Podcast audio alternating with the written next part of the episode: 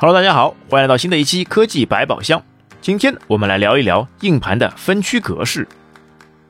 工厂生产的硬盘必须经过低级格式化、分区和高级格式化三个步骤处理后，电脑才能利用它们储存数据。其中，磁盘的低级格式化通常是由生产厂家完成，而用户则需要使用操作系统所提供的磁盘工具对磁盘进行分区和高级格式化。分区则是可以形容为对一块大容量的磁盘进行分割操作，将一整块大硬盘空间切割成各个小块，方便用户做不同的处理。比如之前在 Windows 上就需要划分 C 盘、D 盘、E 盘等等，目的是当系统 C 盘出现问题需要重装时，存在其他盘上的资料不用担心会被清除。那么分区上还有一个分区表的概念，上落硬盘丢失了分区表。数据就无法顺序读取和写入，导致无法操作。在 IBM PC 兼容机上，分区表多是与主引导记录 AMBR 硬盘分区表相关。这就像是在快递仓库中的管理员，把发往相同地区的快递包裹都整理到一个货架上，并记录到一张表格。但如果这张表被篡改或是丢失，那就无法找到相应的快递，也就没有办法发出去了。目前的分区表一般有两种，AMBR 和 GPT。AMBR 已经是老旧的技术，主分区不能超过四个，而且无法支持超过两 TB 的磁盘。在磁盘容量突飞猛进的今天，两 TB 的硬盘随处可见。现在的磁盘越做越大，四 T、八 T 的都比比皆是。AMBR 分区方案已经无法满足日常需求了，而 GPT 分区表也称 GUID。NBR 是直接引导，GUID 则是需要另外分一个区，一般命名为 EFI 分区，而且还是个隐藏分区。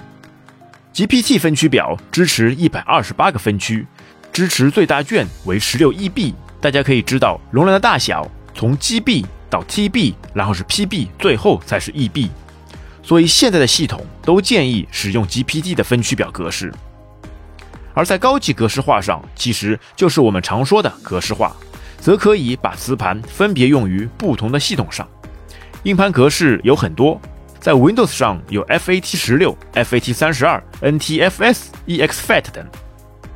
FAT 十六已经被淘汰，FAT 三二从名字上就可以知道这是一个三十二位的文件管理方式，其特点是兼容性好，缺点则是最大只支持三十二 G 的分区，而且主要是单个文件最大只能支持到四 GB。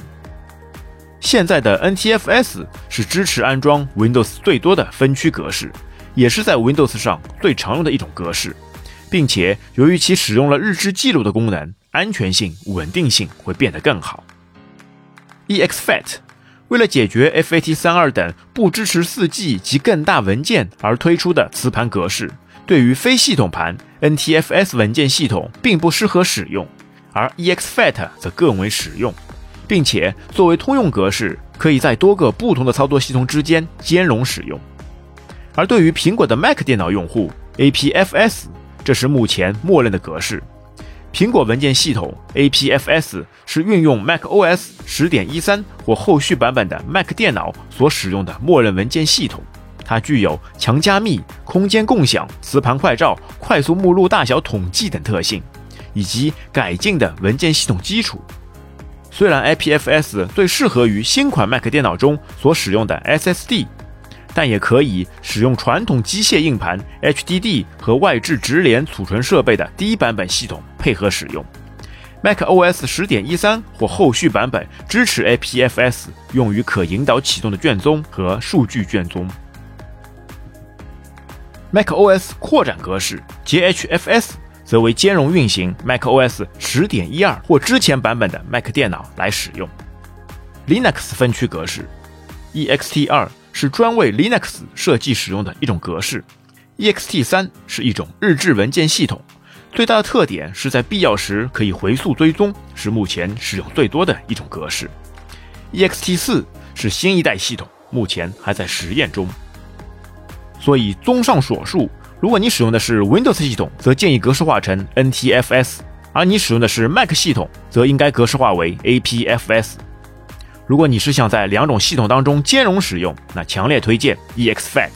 那最后 Linux 上就只能呵呵了，因为确实也没有多少人会使用这个操作系统。好的，亲爱的听友，您现在知道你的硬盘应该格式化成哪种格式了吗？今天节目就到这边，感谢您的收听，我们下期再会，拜拜。